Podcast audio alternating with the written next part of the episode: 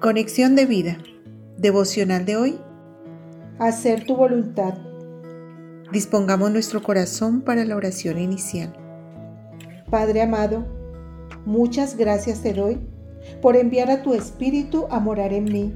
Sé que fue gracias a la perfecta obra de mi Señor y Salvador Jesucristo y por mi fe en Él. Te pido, Señor, que por la misma gracia y fe me permitas cada día dejarme guiar por Él. Quiero que mis pasos sean dirigidos por tu Espíritu. En el nombre de Jesús. Amén. Ahora leamos la palabra de Dios. Filipenses capítulo 2 versículo 13. Porque Dios es el que en vosotros produce, así el querer como el hacer, por su buena voluntad.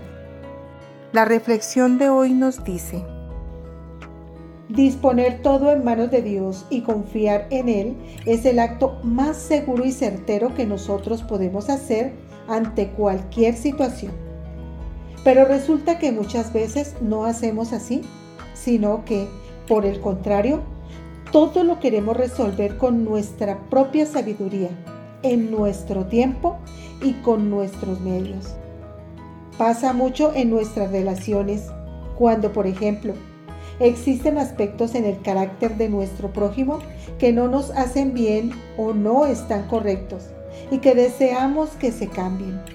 Entonces, cuando notamos alguno de estos, generalmente nuestra primera reacción es indisponernos, impacientarnos y enojarnos.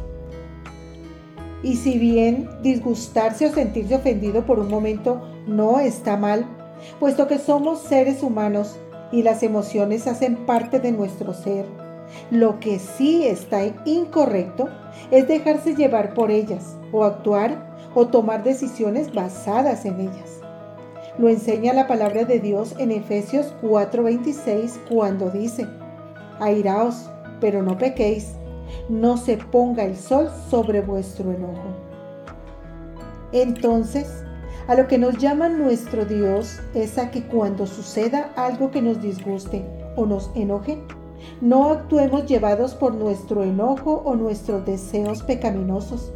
Llámense rencor, ira, amargura, venganza, celos, envidia, entre otros, sino que aprendamos y seamos diligentes e intencionales en dejarnos guiar por la dirección del Espíritu Santo, conforme dice Gálatas 5, 16 al 17.